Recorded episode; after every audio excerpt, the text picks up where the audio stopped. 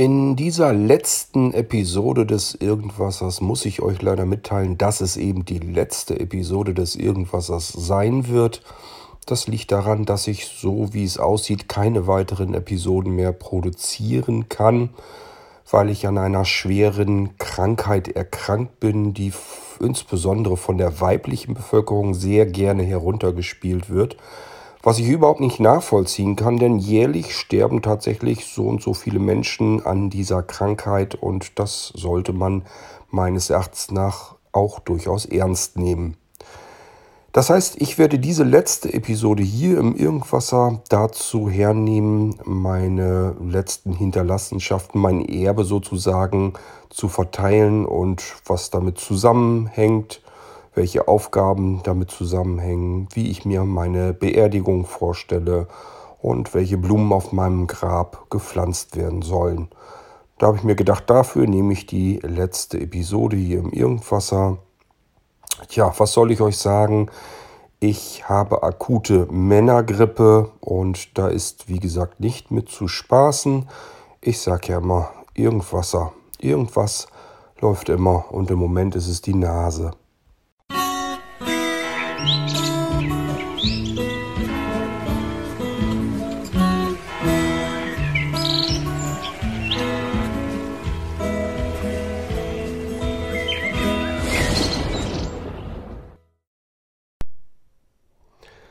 Also ich finde, Klischees sollte man unterstützen. Es macht irgendwie Spaß, also mir macht das jedenfalls immer Spaß. Das heißt, wenn die Frauen sich schon darüber lustig machen, wenn es den Männern mal schlechter geht, weil sie eine Männergrippe haben, was nichts anderes ist, meiner Meinung nach, als eine ganz normale Erkältung. Ähm, ja, das Schöne an der ganzen Geschichte ist ja, der Irgendwasser begleitet mich ja. Und ähm, somit möchte ich auch Podcasts machen, wenn es mir nicht so gut geht, wenn ich also wie jetzt im Moment äh, erkältet bin. Ähm, ich glaube, dass ich mich schon wieder auf dem Weg der Besserung befinde. Wer weiß, ob ich sonst vor ein, zwei, drei Tagen auch so eine Folge hätte machen können. Vielleicht nicht. Wahrscheinlich hätte ich vor lauter Pusten und Husten und Schniefen und so weiter gar keine Folge hinbekommen. Ich will hier mal schauen, wie weit ich komme. Durch bin ich natürlich immer noch nicht. Ähm, ich kann ja erstmal äh, erzählen, wie es überhaupt dazu kam. Bei äh, Anja war das vor über anderthalb Wochen, glaube ich, ähm, dass sie nach Hause kam und war am Husten wie verrückt. Und da habe ich schon Schlimmes geahnt, weil ich, weil ich das natürlich kenne. Anja bringt von ihrer Posttour irgendein Virus mit nach Hause und äh, ganz klar, wenn Anja den kriegt, der macht bei mir jetzt nicht halt. Der wird mich also auch mit guter Wahrscheinlichkeit erwischen. Das heißt, dann kann ich mich schon darauf einstellen. Früher oder später trifft es dich dann eben auch. Ähm, vielleicht hätten wir noch eine Chance gehabt, wenn wir nicht an dem Sonntag, das war also, glaube ich, auf dem Freitag, wo es mir zum ersten Mal bei Anja aufgefallen ist, dass sie böse am Husten und Schniefen und so weiter war. Und am Sonntag hatten wir diese Fahrt nach Baltrum. Und da war die ganze Zeit im Bus. Der Bus war voller Menschen, also kein leerer Platz drin. Und es lief natürlich die ganze Zeit die Klimaanlage. Ich war ehrlich gesagt auch froh, sonst wäre ich verrückt geworden. Denn so ein Bus, wenn ihr das richtig in Erinnerung habt, da ist nicht, dass man irgendwo ein Fenster aufmachen kann oder sowas, sondern man ist auf diese auf die Klimaanlage angewiesen dass die ihre Dienste tut. Das Problem ist nur, man sitzt die ganze Zeit in diesem kalten Luftstrom drin. Anja hat richtig gefroren. Äh, wir waren natürlich auch leicht bekleidet, weil das eben draußen ziemlich warm war und wir auf Baltrum jetzt nicht die ganze Zeit irgendwie auch noch zwei Sorten Klamotten mit uns rumschleppen wollten. Wir hatten geguckt, sollte den ganzen Tag die Sonne scheinen. Ja, ist klar, zieht man sich kurze Hose an und ein T-Shirt und dann war es das. Und so saßen wir in dem Kühlschrank dort drinne ähm, ich auf der einen Seite froh, dass es ein Kühlschrank war, sonst wäre ich verrückt geworden, weil ich das Gefühl gehabt hätte, dass ich hier keine Luft bekomme, wegen den ganzen Menschen da drinnen. Ähm, und zu Anjas Leidwesen, weil sie gefroren hat. Nun gut, ähm, wahrscheinlich hat das das Ganze bestärkt, nehme ich mal an. Also wir haben dann erstmal so richtig einen abgekriegt. Wir haben das nämlich ab Montag dann so richtig gemerkt. Anja, wie gesagt, zuerst ziemlich stark. Und bei mir ging es dann so im Wochenverlauf so ganz langsam aber sicher los. Und ich weiß immer nicht, warum das so ist. Ähm, man könnte ja wirklich sagen, wir Männer sind weinerlicher oder jämmerlicher oder wie auch immer. Allerdings, ja, wenn Anja sagt, sie hat das nicht und ich habe das, ich weiß nicht, ob das mit, mit Jämmerlichkeit oder so zu tun hat. Also Anja hatte wirklich nur Husten und Schnodder und, und Niesen und sowas alles. Also Taschentücher reichten ihr aus im Prinzip. Und bei mir kam das gleich wieder so dazu, äh, diese, dass, dass mir die Knochen dann alle wehtun. Also richtig diese Erkältung, wo das richtig bis in die Gelenke reingeht, dass einem die ganzen Gelenke äh, wehtun. Ähm, und dann ging es dann natürlich auch noch weiter, dass ich dann mal wieder gefroren habe, dann wieder geschwitzt habe wie Sau. Also ich hatte auch Fieber zwischendurch, habe ich zwar nicht gemessen, aber merkt man ja, wenn man insgesamt komplett am Glühen ist, äh, obwohl ringsherum eigentlich alles völlig in Ordnung ist von der Temperatur her, dann ist ja irgendwas nicht normal. Ja, und das mit dem Husten und so weiter, das habe ich natürlich auch alles gehabt. Ähm, das war mit dem Husten teilweise wirklich so schlimm, dass mir der ganze Brustraum, also die ganze Lunge komplett wehtat von diesem ständigen Rumgehuste. Ich bin, wie gesagt, der Meinung, dass das jetzt schon so langsam sicher wieder abschwächt. Das Schlimmste ist, glaube ich, überstanden. Ähm, ja, nichtsdestotrotz, diese Woche werde ich wahrscheinlich immer noch nicht so ganz viel machen können, weil äh, so doll ist dann auch noch nicht. Aber ich habe mir gesagt, Podcasten, das machst du aber mal wieder. Ja, ähm, das ist also die gute alte Männergrippe, die ich eigentlich nur kriege, weil die Frau äh, von Posttour irgendein Virus mit nach Hause schleppt. Sonst wird mir, wird mir da gar nichts passieren, schätze ich mal. Aber ich werde hier ständig versorgt mit den neuesten und aktuellsten Viren. Also ich bräuchte eigentlich ein vernünftiges Antivirenprogramm. Habe ich eigentlich mit auf den Weg bekommen. Ich war als Kind eigentlich relativ gesund. Ich war jetzt nicht so ein besonders kränkliches Kind. Ähm, meine Mutti hat so ihre Geheimrezepturen gehabt. Beispielsweise, ich hatte eine schwere Kindheit.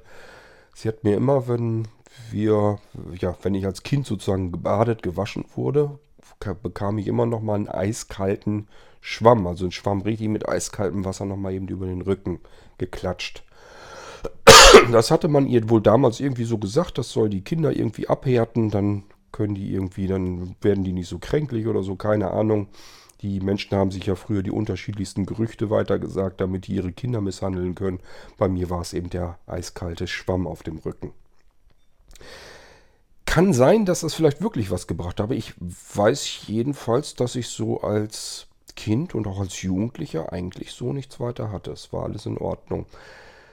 Dass ich überhaupt mal jetzt so, na, ich sag mal im Durchschnitt ein, zwei Mal im Jahr krank werde, das habe ich wirklich, ja, diesem, dieser Kontaktfreudigkeit von Anja zu verdanken, ist ganz klar. Die hat, wer weiß, wie viele hunderte Menschen auf Posttour dass da immer mal einer dazwischen ist, der sie da anschnieft oder anhustet oder sonst irgendetwas tut. Das bleibt nicht aus. Das heißt, Anja steckt sich an, dann kommt sie hier nach Hause. Ich kriege das natürlich auch mit.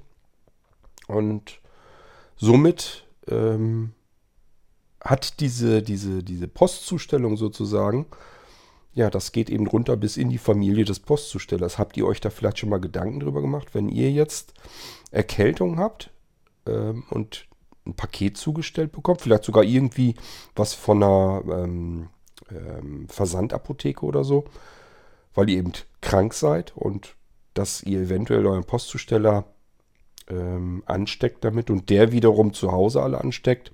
Also da macht man sich gar nicht so einen richtigen Kopf drum. Ich habe zu Anja auch gesagt, ich sage, warum bleibst du?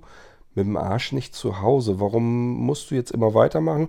Das geht immer so weiter. Du steckst jetzt wieder alle, alle ähm, Kollegen mit an. Du steckst wieder Leute auf Tour an, die bisher noch gar nichts hatten und so weiter und so fort. Denn Anja ist so drauf, die ist ähm, so erzogen worden, dass man sich durch so eine Erkältung, deswegen bleibt man nicht zu Hause, sondern äh, da geht man trotzdem zur Arbeit. Zur Arbeit also Anja geht wirklich dann nicht mehr zur Arbeit, wenn sie mit Schmerzmitteln nicht mehr weiterkommen kann. Die kann also wirklich irgendwo Schmerzen haben in der Schulter oder sonst irgendetwas. Wenn das irgendwie noch geht, dass man da irgendwie eine Schmerztablette reinpfeift und kann dann trotzdem noch Pakete austragen, fährt die zur Arbeit hin. Und äh, ich schüttel dann immer mit dem Kopf, weil das halt Quatsch ist. Ähm, sie wird deswegen keinen Orden von der Post bekommen oder sonst irgendetwas. Das machen die so unter den Kollegen, weil die immer wissen, wenn einer ausfällt, dann baden die anderen das mit aus. Das ist immer dieser Gruppenzwang, der dann da mit drin steckt. Das ist schon ganz clever geregelt von der Post. Aber nichtsdestotrotz, ich halte es einfach für grundverkehrt. Gerade bei Sachen, die ansteckend sind. Weil wenn man selber dann nicht sagt, okay, hat jetzt keinen Zweck mehr, ich halte mich jetzt mal aus der Öffentlichkeit sozusagen zurück und versuche jetzt nicht den ganzen Tag über hunderte von Menschen äh, gegenüberzustehen und, und die anzustecken, dann könnte man vieles vielleicht ein bisschen ähm, abdimmen, vielleicht. Ich weiß es nicht. Nun gut. Ähm, ja, was wollte ich eigentlich mit dieser letzten, vielleicht dann ja doch nicht letzten Episode, wer weiß, vielleicht überlebe ich es auch. Man soll ja den, äh, ja, man soll nicht immer vorher schon den Kopf in den Sand stecken.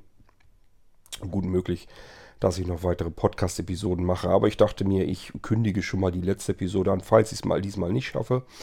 Ich weiß nicht, ich habe irgendwo mal, das schon länger her, habe ich irgendwo eine Statistik gelesen, dass an einem grippalen Infekt Menschen sterben können. Und ähm, das passiert auch jedes Jahr wohl.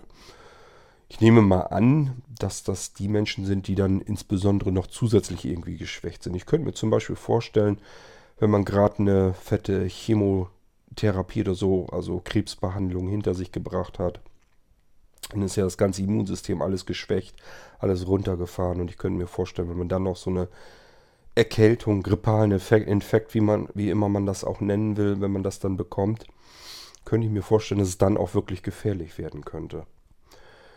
Ähm, ja, ähm, also wir gehen mal davon aus, dass ich das hier überlebe und ähm, dass es weitere Episoden im Irgendwas ergeben könnte.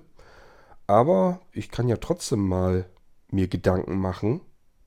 Denn äh, dass ich sterben werde, da wollen wir jetzt mal, ähm, ja, wollen wir mal die Statistiken auch wieder heranziehen. Nehmen wir mal an, ähm, ja, ich glaube, es sind so ziemlich 100% der Menschen, die früher oder später sterben. Das heißt, es sieht ganz gut aus, dass ich irgendwann auch sterben werde. Wie könnte meine Beerdigung denn aussehen? Habt ihr euch da schon mal drüber Gedanken gemacht, wie ihr gerne beerdigt werden würdet.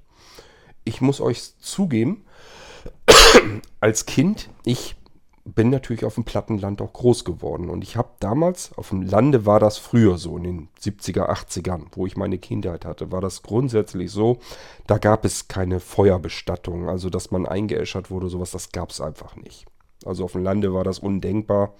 Da wurdest du als Ganzes äh, in einem Sarg in den Boden verscharrt und weg warst du.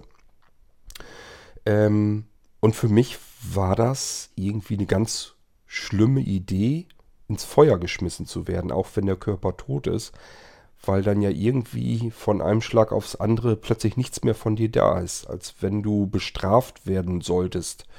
Ähm, Hexenverbrennung sowas kam mir dann immer in den Sinn. Konnte das also gar nicht nachvollziehen, warum, in der Stadt war das dann schon üblicher, warum man sich verbrennen lassen will und in den Boden verscharren lassen. Ähm, mittlerweile, muss ich ehrlich zugeben, ist es mir ehrlich gesagt scheißegal. Ich sehe es heute komplett anders. Heute denke ich, dass der Leichnam des Verstorbenen eigentlich ähm, in das Eigentum der Erben sozusagen reingeht. Also das heißt, ähm, wenn ich, ich habe ja dann, normalerweise hat man ja irgendwie Angehörige, auch solche, die einen vielleicht intensiver ähm, lieben, also die mehr mit einem zu tun haben. Ich rede von denen, mit denen man beispielsweise zusammen wohnt und so weiter. Und ich denke mir, dass diese Menschen, die sollten eigentlich entscheiden, was mit dem Leichnam des Toten äh, passieren soll. Wenn die das gerne hätten, dass der Mensch als Ganzes in einem Sarg irgendwie unter die Erde kommt, dann ist das in Ordnung. Wenn sie wollen, dass der in eine Urne kommt, ist es auch in Ordnung. Wenn sie wollen, dass der irgendwo auf offener See verstreut wird, dann ist das auch in Ordnung. Dem Toten, meine Güte, soll es im Endeffekt doch scheißegal sein.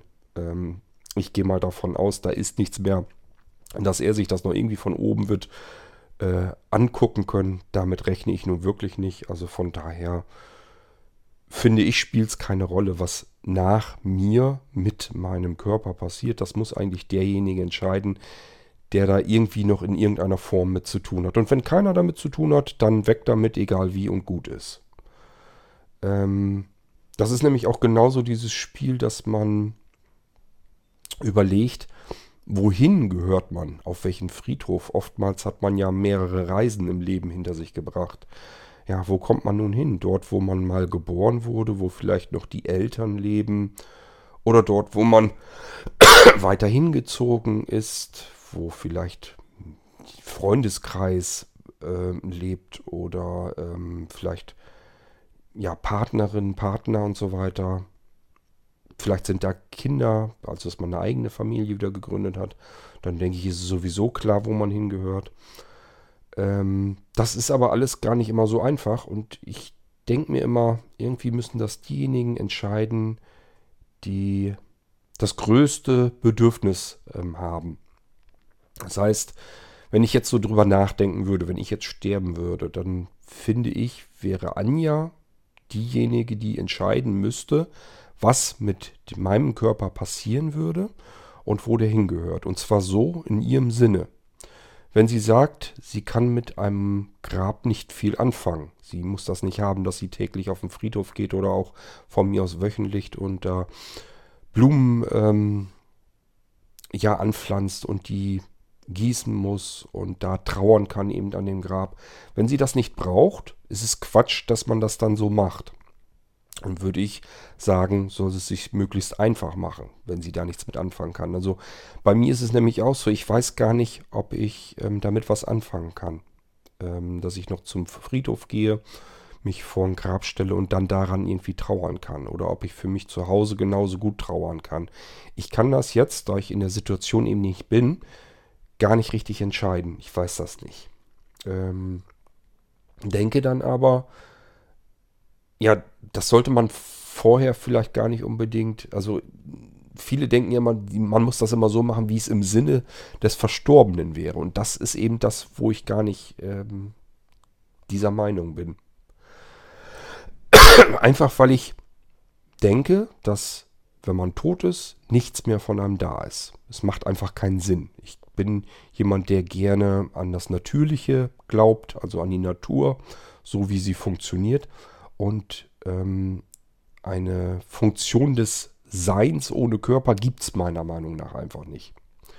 Wenn wir sterben, dann sterben wir, der Körper zerfällt und das, was unsere Seele ausmacht, unsere Gedanken, wer wir sind, dass wir uns selber definieren können, das sind für mich ja Gedankenströme im Gehirn. Und wenn dem Gehirn der Saft abgeschaltet wird, der Strom fehlt, die Synapsen nicht weiter aufgebaut werden können, wie immer man das nennen will, dann denke ich einfach, dann zerfällt eben auch das und es ist eben vorbei, es ist Schluss.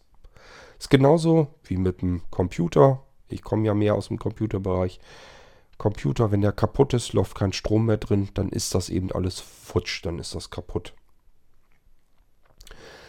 Ähm, ja, also ich würde sagen, das müssen diejenigen entscheiden, die davon betroffen sind, die also mit meinem sterblichen Überresten, wie soll man das denn überhaupt nennen, ja mit dem Körper eben zu tun haben.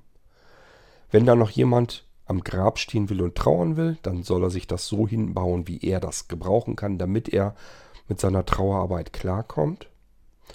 Und wenn er das nicht gebrauchen kann, weil er sagt, für mich gibt das so nichts, dass ich irgendwo hin muss, deswegen, ich trauere genauso zu Hause und ich brauche das nicht, dass ich deswegen irgendwie raus zum Grab reden oder so ein Scheiß, dann ist es auch okay, dann muss man sich das eben so entsprechend ähm, hinbauen dass man da nicht noch zusätzlich unnütze Arbeit mit hat.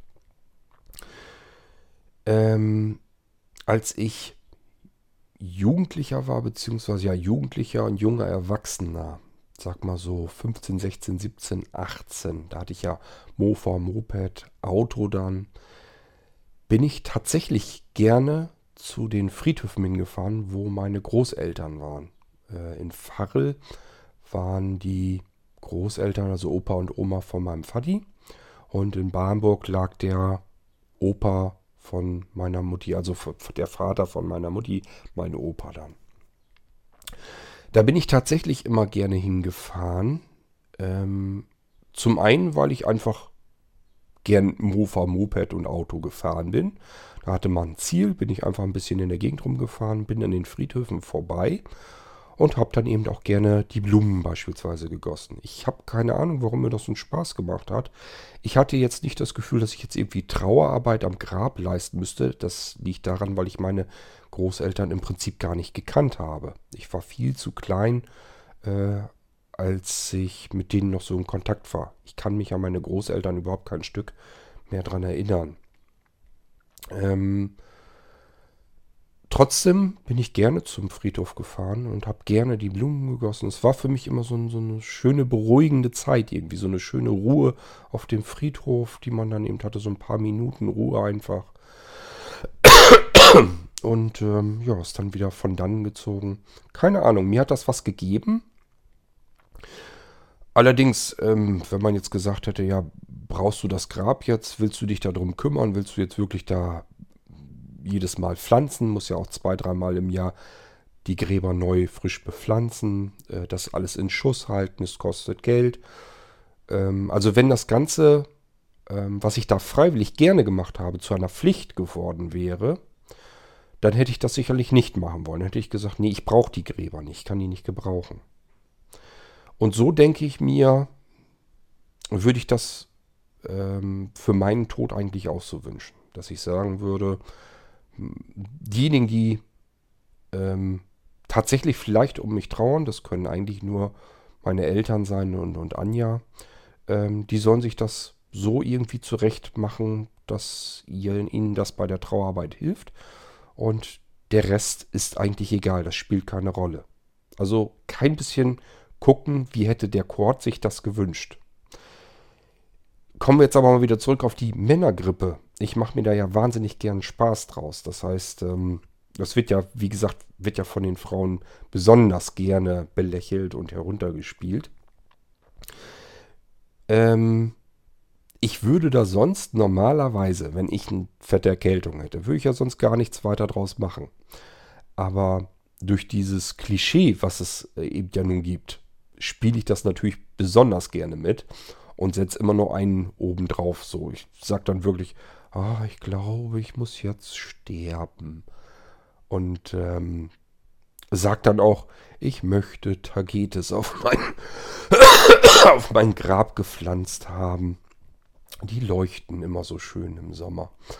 Ähm, also solche Sprüche lasse ich dann schon ganz gerne los, weil soll ja, muss ja so, wird ja von mir erwartet als Mann, dass ich besonders leide unter der Krankheit, die ich dann aktuell gerade habe macht mir dann natürlich auch einen Heidenspaß. Wir machen das mittlerweile untereinander, unter den Männern auch so, dass man sich gegenseitig dann da auch nochmal ausrollt, dass man dann sagt, ja, ich bin jetzt, hab jetzt wieder Männergrippe, die Frau nimmt mich überhaupt nicht ernst, die macht mir abends ja noch nicht mal äh, einen Kakao oder, oder eine Wärmflasche oder sowas. Also wir spielen das komplett mit und äh, bestärken das Klischee nochmal, damit die Frauen auch ordentlich was zu lästern haben. Es macht äh, einen Heidenspaß. Ja, ähm, wenn es dann ein Grab gäbe und ich mir das angucken könnte, hätte ich tatsächlich gerne Tagetes da drauf. Einfach weil ich gerne diese vollen, also nur die großen, vollen gelben Tagetes gerne mag. Ähm, hatte ich euch, glaube ich, schon mal erzählt. Wir haben ja Blumenkästen vor den Fenstern. Und ein Jahr, ich weiß gar nicht, wie das kam, ob ich mich da mal durchsetzen durfte oder ob Anja das einfach mal ausprobieren wollte und einfach mal nachgegeben hat.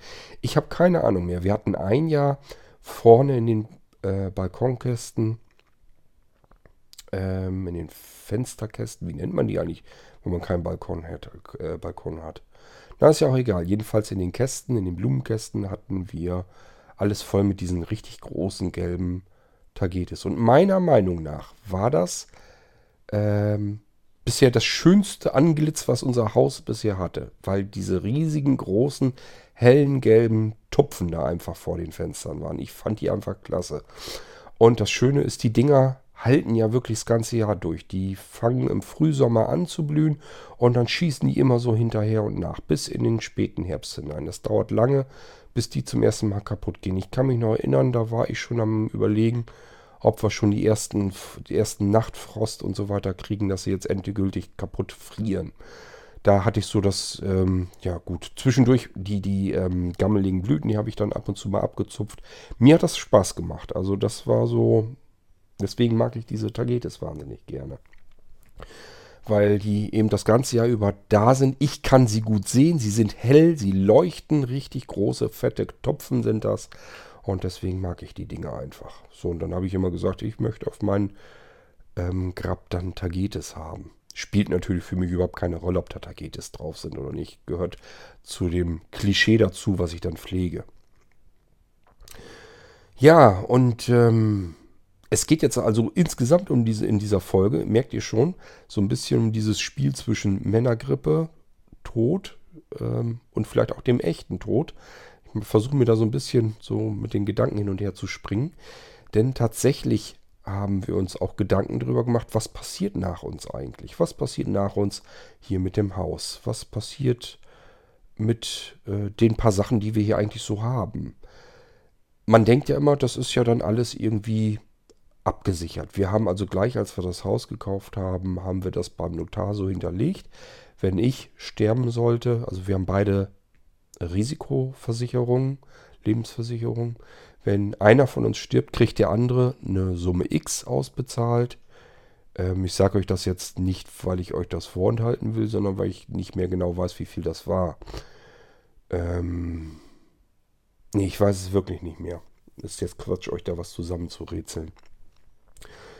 Ähm, war, es war so gerechnet, dass man das Haus damit bequem abzahlen konnte. Also dass die eine Hälfte, die sonst ausfallen würde, dass das komplett abgedeckelt wäre. Ähm, so dass, wenn einer stirbt von uns, dass der andere nicht zusätzlich zu dem Wegfall des Partners dann auch noch diese Probleme hat, wie kann ich das Haus halten, wie kann ich das weiter abzahlen. Hätte man vielleicht wahrscheinlich sowieso nicht. Wir haben eine Langzeitfinanzierung des Hauses gemacht. Kann man auch so schaffen. Man muss ja auch mal damit rechnen, dass man vielleicht nicht stirbt, sondern vielleicht ja, die Einkünfte einfach wegbrechen, weil man arbeitslos wird oder sonst irgendetwas. Dann muss der andere eventuell mal das Haus eine Weile halten können. Und das haben wir alles so rumgeritzelt und rumgerechnet, dass alles mit Wenn und Aber, dass das funktionieren kann. Das haben wir nur deswegen hingekriegt, weil wir das Haus eben auf Langzeitfinanzierung abfinanziert haben, was äh, unterm Summenstrich natürlich bedeutet, dass man sein Haus sehr, sehr teuer eingekauft hat. Also das Geld, das man sich von der Bausparkasse geliehen hat, muss man sehr, sehr teuer zurückzahlen. Würden viele normale Menschen so nie machen. Wir haben aber immer gesagt, zum einen haben wir kein Risiko mehr oder zumindest kein, kein, ja, kein waghalsiges Risiko mehr. Das kann man eigentlich alles so mit abschätzen, was man damit machen kann. Denn wohnen muss man immer und wenn der Hausabtrag eigentlich im Prinzip niedriger ist als eine normale Mietwohnung, kann man sich ausrechnen, dann muss man das Haus auch halten können, denn ja, eine Wohnung muss ich so oder so haben. Ähm, so ist das also im Prinzip alles abgesichert. Wir haben also beim Notar hinterlegt, wenn einer von uns beiden tot geht, dann kriegt der andere äh, im Prinzip erstmal alles. Wenn wir beide drauf gehen sollten, dann bekommt, äh, bekommen die Eltern das. So haben wir das hinterlegt. Ja, und ähm, jetzt haben wir natürlich das Problem erstmal, wir sind insgesamt ganzen Zahlen älter geworden. Die Eltern sind auch älter geworden. Ähm, und wir haben zwischendurch geheiratet und wir haben jetzt von Bekannten mitbekommen, da ist etwas ziemlich Übles passiert. Dass das nämlich auch so passiert, war ein Paar, die haben zusammen ein Haus gekauft und der Mann ist gestorben.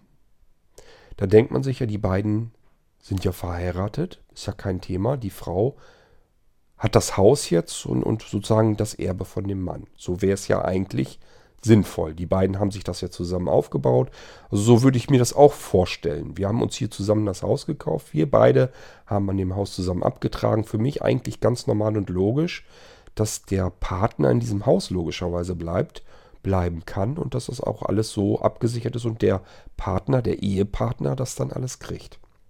Ja, da war es aber Pustekuchen, denn der Mann hatte mehrere Geschwister und die haben sich nun wiederum gesagt, ähm, Moment mal, uns steht Erbe zu, warum sollen wir das denn jetzt freiwillig ähm, ausschlagen? Wenn uns Erbe zusteht, wollen wir das auch haben. Das heißt, die haben sich dann irgendwie beim Notar wiedergefunden und es war eben nicht irgendwie sonderlich abgesichert. Ähm, und die Frau musste sich nun darum kümmern, wo sie das Geld hernimmt, um die Geschwister auszubezahlen. Ich weiß nicht, wie das Ganze, wie die Geschichte insgesamt ausgegangen ist oder ausgeht oder wie weit die da jetzt überhaupt gekommen sind. Das ist nämlich noch so ewig lange nicht her, dass wir das mitbekommen haben. Ähm, das Problem ist einfach, die beiden haben keine Kinder, so wie wir beide auch keine haben. Hätten, ähm, hätten wir jetzt Kinder, wäre das Thema vom Tisch mit den Geschwistern. Weil dann hätte die Frau einen Teil und die Kinder ihre Anteile und dann hätten die Geschwister da gar nichts mehr von abgekriegt. Bei uns ist es nun aber auch so, wir sind nur verheiratet, haben keine Kinder. Das heißt, auch bei uns, wenn einer stirbt, können die Geschwister des Verstorbenen dann ankommen und sagen, wir haben hier auch noch was zu erben. Obwohl die nichts daran beigetragen haben. Die haben, da ist nichts, was die irgendwie zu dem Haus, das wir uns hier aufgebaut haben, irgendwie, dass sie da irgendwas zu beigetragen hätten. Das ist also etwas, was wir uns jetzt vorgenommen haben, was wir eigentlich möglichst bald jetzt noch absichern wollen, dass das wirklich eindeutig gelöst ist, dass ähm, wenn einer von uns stirbt, der andere alles bekommt, auch die Geschwister, dass, dass da keiner zwischengerätschen kann. Das kann man ja alles irgendwie mit absichern. Und das werden wir dann auch so tun. Ähm ja, ist also gar nicht immer alles so eindeutig, wie man sich das vorstellt. Und ähm, das sind vielleicht die Sachen, um die man sich noch kümmert. Normalerweise würde ich sagen, wenn ich sterbe, ist mir alles, was nach mir ist, ist mir eigentlich scheißegal. Weil ich bin dann eh nicht mehr da. Das ist dann nicht mein Problem. Ich hatte meine Probleme zu meiner Lebenszeit. Kümmert ihr euch um eure Probleme zu eurer Lebenszeit. Das ist mir dann Schnurzpiepe, ähm, was nach meinem Ableben äh, passiert im Endeffekt. Was mir aber natürlich nicht egal ist, ist, äh, was mit Anja dann werden würde. Also das muss abgesichert werden abgesichert sein, dass sie hier ganz normal ihr Leben weiterführen kann. Ähm, und sich keine Sorgen, keine existenziellen Sorgen machen muss, ähm, dass sie jetzt irgendwie das Haus wieder verkaufen muss, um irgendwelche zusätzlichen Erben auszubezahlen. Sowas, das geht natürlich gar nicht. Das ist eine Geschichte, da müssen wir uns drum kümmern. Aber ansonsten ähm, ist mir das dann irgendwann egal. Auch natürlich haben wir uns Gedanken gemacht, ähm, was passiert, wenn wir beide nicht mehr da wären. Kann ja auch mal sein, dass man vielleicht durch einen Autounfall, dass beide zeitgleich sogar sterben. Was passiert dann mit den Sachen? Ähm, auf der einen Seite würden wir dann sagen, ist uns eigentlich egal. Und auf der anderen Seite, ähm, ja, ich weiß nicht, von der Verwandtschaft so, die haben selber alle ausgesorgt. Warum sollen die noch mehr oben drauf bekommen? Ähm, für etwas, wo sie gar keine eigene Leistung reingeschmettert haben. Also ich halte da immer nicht so viel von, von diesem, ich erbe irgendwie was. Ich finde, man, jeder sollte sich selber sein Leben aufbauen. Und ähm, naja gut, ähm, wohin das führt, dieses Erben, Erben, Erben, Erben, das sieht man ja. Das ist nämlich genau das, was wir ähm, als Schere in der Gesellschaft wahrnehmen. Die Menschen, die derzeit immer reicher werden und sich dadurch immer weiter abnabeln von den die am unteren Limit sind, die ähm, werden ja nicht reicher dadurch, weil sie so fleißige Menschen sind und so viel arbeiten, sondern in der Regel, weil sie erben. Und ähm, das geht immer, immer von Generation zu Generation weiter. Eigentlich müsste man den Erben, die alles um die Ecke bringen und alles sozusagen zerdeppern. Man, kennt das bestimmt auch, diesen Spruch. In der ersten Generation wird es aufgebaut, die zweite Generation baut es weiter auf oder hält es und die dritte Generation macht es kaputt. Ähm, eigentlich muss man der dritten Generation sogar dankbar sein, weil dann diese, diese, die Schere sozusagen in dem Moment unterbrochen wird, wenn die sozusagen das Geschirr, was sie geerbt haben, alle zerdeppert haben. Ähm, für die Gesellschaft ist die dritte Generation also offen gestanden sogar die bessere, weil das Geld der Firma, die pleite gegangen ist, sozusagen wieder in die Gesellschaft reinkommt. Das kriegen irgendwelche anderen. Leider wahrscheinlich wieder andere, die reich genug sind, um sich irgendwelche Anteile davon wieder zu sichern oder wie auch immer. Ja, ähm, wenn wir könnten, haben wir, haben uns natürlich auch Gedanken gemacht, was wir, was, also was ich, ich bin damit angekommen, was ich am schönsten fände, wir haben ja hier so ein Haus in so einer Siedlung. Und wir haben uns das im Garten so ein bisschen nett fertig gemacht, dass man da sehr gut verweilen kann. Da sind, ich sage ja, sind Piepmetze, die an der ganzen Zeit rumpicken. Wir haben einen kleinen Teich. Fische fühlen sich soweit wohl. Ähm, ab und zu Schmetterlinge, Hummeln, Bienen, alles da. Wir fänden es am schönsten, wenn man diese kleine Oase, die wir uns gebaut haben, vielleicht weiter ausbauen würde. Das heißt, ähm, von dem, naja, das Problem ist halt, das, was Geld vielleicht noch bringen würde, wäre ja Grundstück und, und Haus. Das Problem ist nur, wenn man das Haus platt macht, um hier, also was ich mir vorstellen würde, ich fände es total klasse, wenn man hier so einen kleinen Park draus machen würde. Die Grundstück hat ca. 900 Quadratmeter, also mitten in so einer Siedlung ein so eine Parkanlage. Mit einem großen Teich, wo Fische drin sind, ringsrum ein paar Bäume und Büsche und so weiter. Bänke, wo man sich hinsetzen kann, vielleicht ein paar Blumen hier und da, Stauden. Also das wäre so meine und auch Anjas Optimalvorstellung. Bloß kann natürlich so nicht funktionieren, denn ähm, wo soll das Geld dafür herkommen, um diese Parkanlage hinzubekommen? Denn das würde ja bedeuten, auf der anderen Seite, das Haus müsste man abreißen. Das kann schon mal kein Geld mehr bringen. Wobei das so alt ist, würde wahrscheinlich sowieso kein Geld mehr bringen. Also kein nennenswertes. Und das Grundstück, das braucht man ja wiederum für die Parkanlage, ist also auch wieder Quatsch. Also keine Ahnung, wie das funktionieren soll. Man bräuchte eigentlich noch ein zweites Grundstück mit dem Haus drauf, das man ähm, dann noch vererben könnte, wo man dann das Geld dafür nehmen könnte, um auf dem zweiten Grundstück diesen kleinen Park anzubauen. Und wahrscheinlich würde es sowieso nicht gehen. Ich könnte mir gut vorstellen, dass ähm, die Stadt dann sagen würde, eine Parkanlage in einem Wohngebiet, das geht gar nicht. Ähm, wenn sowas überhaupt zu planen ist, dann planen wir das und zwar so da, wo wir es hinhaben wollen und nicht, weil irgendjemand äh, was an der Waffel hat und sagt, ich will, dass nach meinem Tod aus unserem Grundstück, unserem Haus eine kleine Parkanlage wird. Aber rein von der Idee her, vom Gedanken her, fände ich es total schön. Ja, das ist das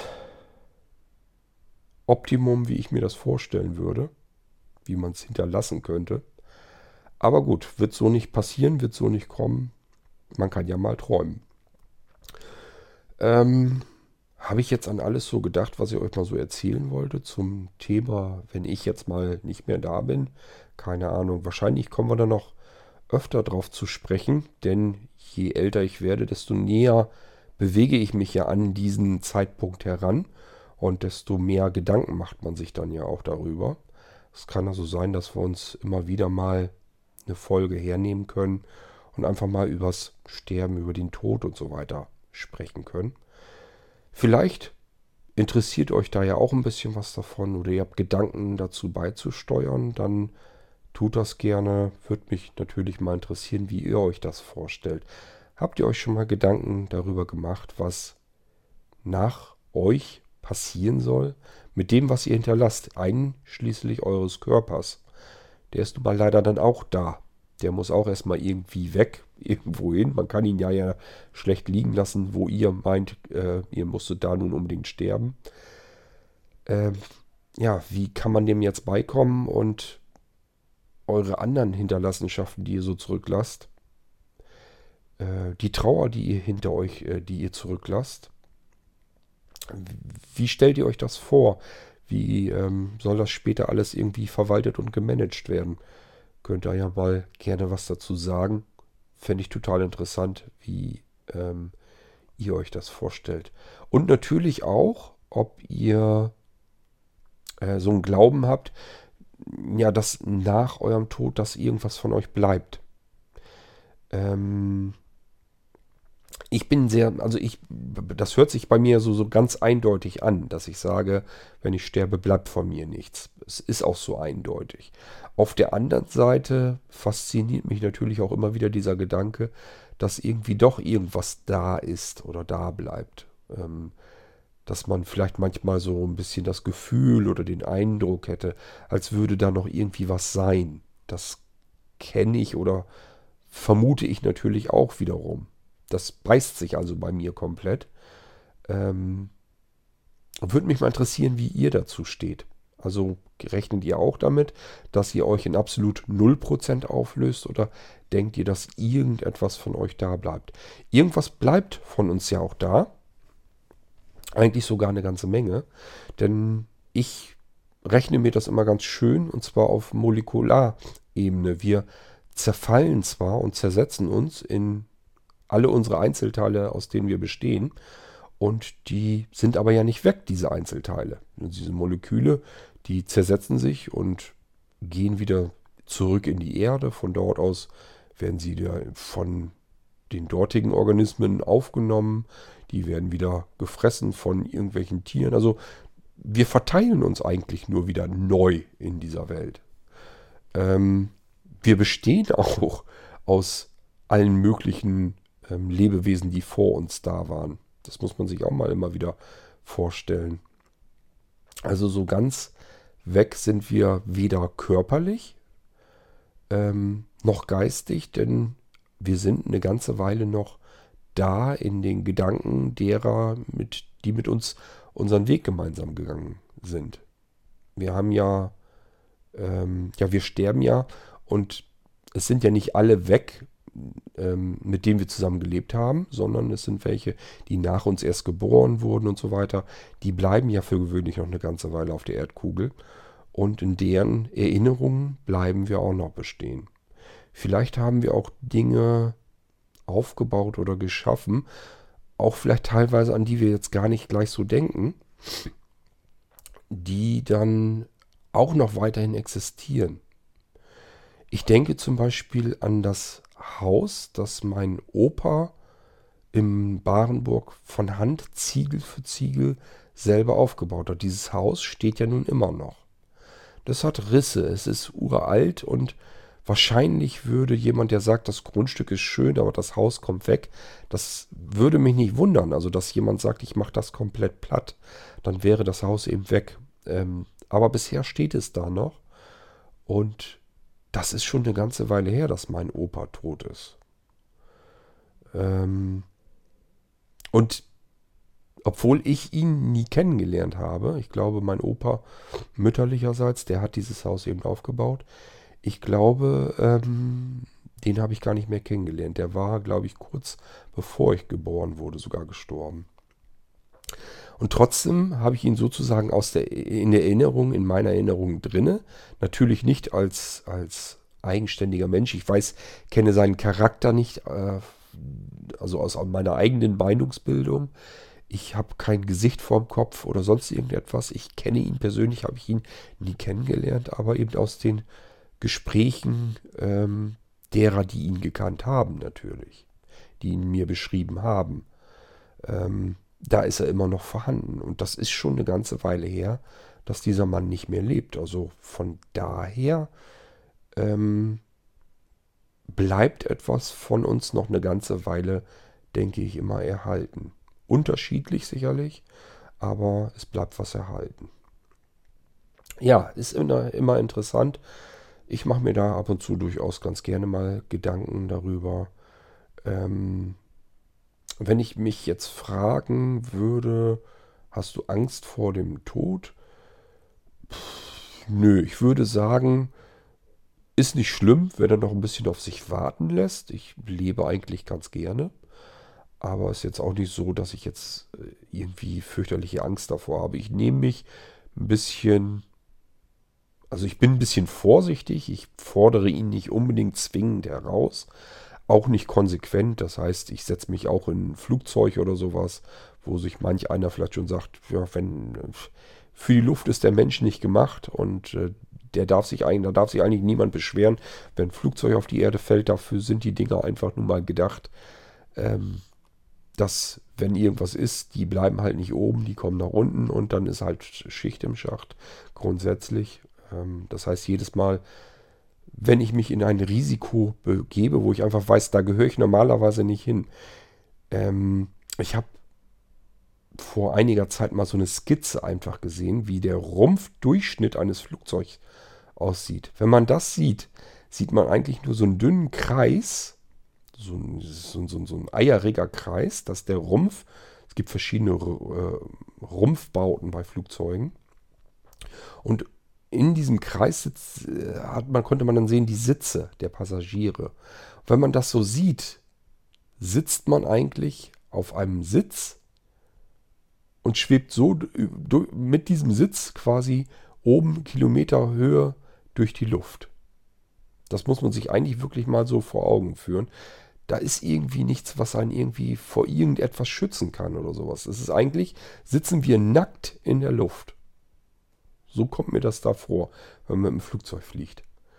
Ähm, und da kann eben einfach was passieren. Es passiert gar nicht so viel und gar nicht so oft. Ich glaube, Autofahren ist wesentlich gefährlicher.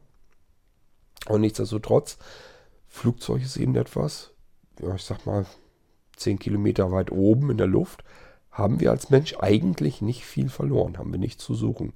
Wenn wir dann nach unten fallen und äh, dabei sterben, ist das ein Risiko, was wir eingegangen sind. Was wir uns eigentlich bewusst machen müssen. Wir gehen ganz bewusst verschiedene Risiken im Leben ein, wo wir sagen, das kann jetzt sehr, sehr gut sein. Die Wahrscheinlichkeit, die Statistik ist jetzt etwas höher, dass wir hier eventuell ähm, das nicht überleben werden. Das sage ich mir eigentlich fast vor Antritt jeder Autofahrt. Rein statistisch ähm, ist die Wahrscheinlichkeit jetzt deutlich höher, dass ich hier nicht mich ins Auto setze, dass ich da nicht mehr lebend rauskomme, als wenn ich jetzt vielleicht irgendwie zu Hause sitzen bleibe oder nur dorthin gehe, wo ich eben zu Fuß hingehen kann. Aber gut, passieren kann halt überall etwas, also da deswegen mache ich mich natürlich nicht verrückt. Nur, ich mache mir natürlich eben auch bewusst, dass wir eben bewusst Risiken eingehen und damit rechnen müssen, dass wir vielleicht auch einfach mal durch einen Unfall sterben. Passiert oft genug. Und ähm, ja, wenn man sich dessen bewusst ist, dann ist ja auch alles soweit geklärt. Okay, ja, wollen wir mal schauen, ob ich die letzte Episode hier im Irgendwasser noch überleben werde. Wenn ja, dann wird es also noch weitere Episoden geben. Und wenn nein, dann vielen Dank an euch alle Hörer da draußen, die ihr mir so treu zugehört habt. Und ähm, es war eine schöne Zeit mit euch. Aber vielleicht haben wir ja Glück und hören uns dann im nächsten Irgendwasser wieder. Bis dahin macht's gut. Tschüss, sagt euer König Kort.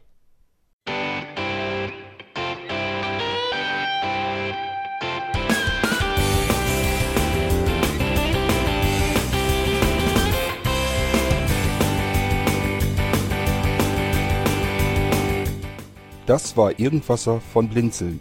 Wenn du uns kontaktieren möchtest, dann kannst du das gerne tun per E-Mail an podcast.blinzeln.org oder über unser Kontaktformular www.blinzeln.org. Blinzeln schreibt man in unserem Fall immer mit einem D in der Mitte. Wenn du möchtest, kannst du uns sehr gerne auch einen Audiobeitrag auf unseren Podcast Anrufbeantworter sprechen. Der hat in Deutschland die Telefonnummer 05165 439 461. Und wenn du uns aus dem Ausland anrufen möchtest, dann ersetze einfach die erste 0 gegen die 0049 für Deutschland. Wir bedanken uns für dein Interesse und freuen uns schon darauf, wenn du auch beim nächsten Mal wieder mit dabei bist.